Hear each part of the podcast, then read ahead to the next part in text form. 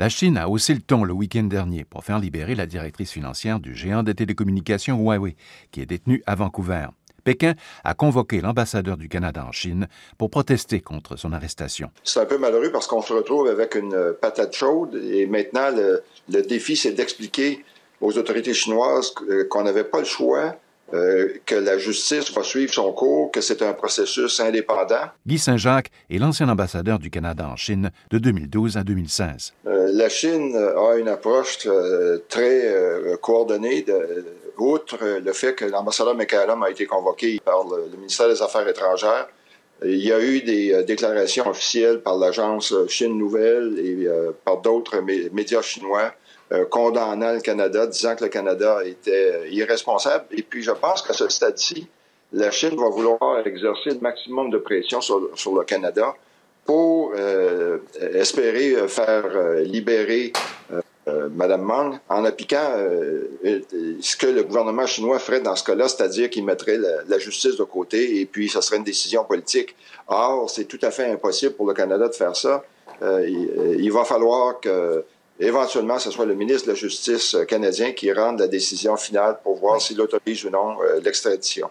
Euh, si la, preuve qui a été amassée par le FBI est solide, le ministre de la Justice n'aura d'autre choix que d'entériner la recommandation du juge qui va avoir étudié le cas et de décider de, de l'extrader. Donc, on peut être sujet de la pression durant toute cette période-là, puis une fois qu'elle va avoir été extradée, cette pression-là risque de continuer. Les allégations sont à l'effet que euh, Mme Meng, lorsqu'elle travaillait pour Skycom, qui est une compagnie qui se veut apparenter avec Huawei euh, en Chine, aurait fait à ce moment-là des échanges de technologies euh, vers l'Iran, alors qu'elle était sous un, sous un interdit d'exportation de matériel technologique américain, alors que la compagnie aurait eu l'autorisation de l'avoir pour ses propres bénéfices.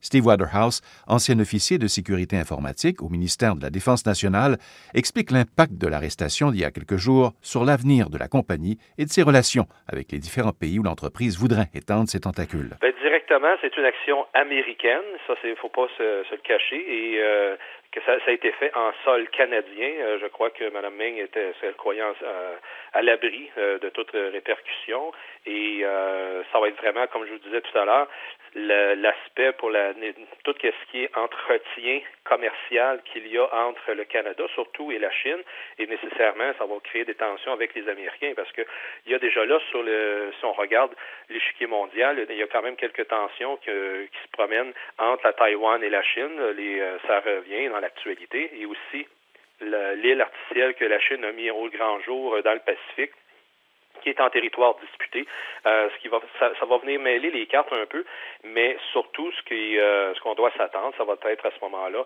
plus de répercussions envers peut-être euh, nos, nos, nos offres commerciales, nos échanges, et après coup sur les, les ressortissants étrangers, donc les Canadiens à l'étranger avec qui ont contact ou qui ont échange avec les, le gouvernement chinois, risquent eux aussi de peut-être se faire peut-être donner la vie dure dans le sens que des retards ou des trucs administratifs qui vont être retardé euh, pour simplement euh, protester et euh, signifier le mécontentement face au traitement que Mme Ming a subi aujourd'hui. Un reportage de Radio-Canada International. Tout ce souk à la corde obscurcit le fond du problème, le fait que plusieurs nations de l'Occident ne veulent tout simplement plus faire confiance à la compagnie fondée par le père de Meng Wanzhou.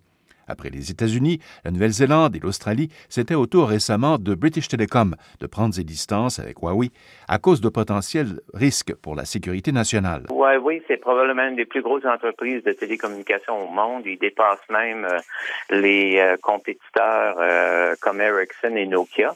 Et puis son avantage, c'était que justement, Huawei offrait des infrastructures souvent de 30 à 40 moins chères que ses compétiteurs. Alors, euh, il y a une présence à peu près dans tous les systèmes euh, dans plusieurs pays dans le monde. Selon Richard Paradis, chargé de cours en politique de communication à l'Université de Montréal, les infrastructures de télécommunications vendues par la compagnie chinoise pourraient effectivement être utilisées à des fins d'espionnage. Au Canada, euh, nos gros fournisseurs de services de télécommunications comme Bell, TELUS et Rogers, de façon moindre, ont des infrastructures actuellement du Huawei.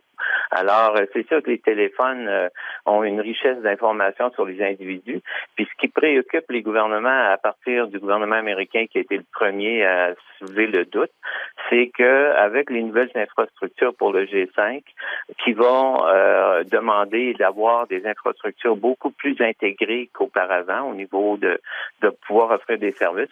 Et puis euh, les, les gouvernements ont peur que ça donne trop de pouvoir au gouvernement chinois de demander, par exemple, à Huawei de euh, peut-être faire de l'espionnage, peut-être faire euh, le cumul de données sur l'utilisation euh, que font les gens de leur mobile. Alors, il y a une crainte et puis la, la crainte est probablement justifiée. Pour l'instant, le Canada n'a pas fermé la porte à la technologie de la compagnie chinoise. Ce qu'il faut comprendre, c'est que d'un point de vue technologique, à partir du moment que vous fournissez la boîte qui, offre les services de, télécommunications, il est relativement facile d'y cacher un logiciel espion ou une puce espionne qui puisse euh, intercepter ces communications-là, filtrer celles qui sont intéressantes et les envoyer ailleurs. José Fernandez est professeur agrégé à l'École polytechnique de Montréal. Alors, dans le cas de Huawei, ce qu'on soupçonne, c'est, étant donné ses liens plus étroits probablement avec le gouvernement chinois, c'est qu'ils le font de façon massive et que ce sont des fonctionnalités qui sont euh, déployées euh, à, l'usine même et activées au besoin selon euh, les besoins du renseignement chinois ou autre. Au début des années 2000, il y avait y a plusieurs révélations qui ont été faites, plusieurs articles qui ont, paru où il y a eu des, gens qui ont dit effectivement il y avait du renseignement industriel chinois qui, qui a pénétré Dortel au début des années 2000. D'un point de vue technologique, il est aussi facile de mettre euh, un logiciel espion ou une puce espionne dans un, dans un équipement de télécommunication de Ericsson, Cisco, Huawei. Je pense que dans ce cas-ci, ce qui fait la différence, c'est le fait que Huawei, euh, étant donné l'économie, le, contexte euh, politique chinois, est beaucoup plus relié au gouvernement. Il n'y a pas cette séparation entre le secteur privé et le secteur public en Chine qu'on a en Occident, par exemple. Ça, c'est un facteur. L'autre aussi, c'est le facteur de la dissuasion à quelque part, si, euh, si Cisco se fait prendre euh, la main dans, le, pot de, biscuits en train de collaborer avec la NSA ou une agence de renseignement, quelque part, il va avoir, euh, excusez-moi, un, backlash, il va avoir des critiques qui vont être faites envers Cisco par ses actionnaires, par le public, et donc c'est un effet dissuasif à, cette collaboration. Alors que dans le cas de Huawei, cet effet dissuasif n'est pas là. Un reportage de Radio-Canada International.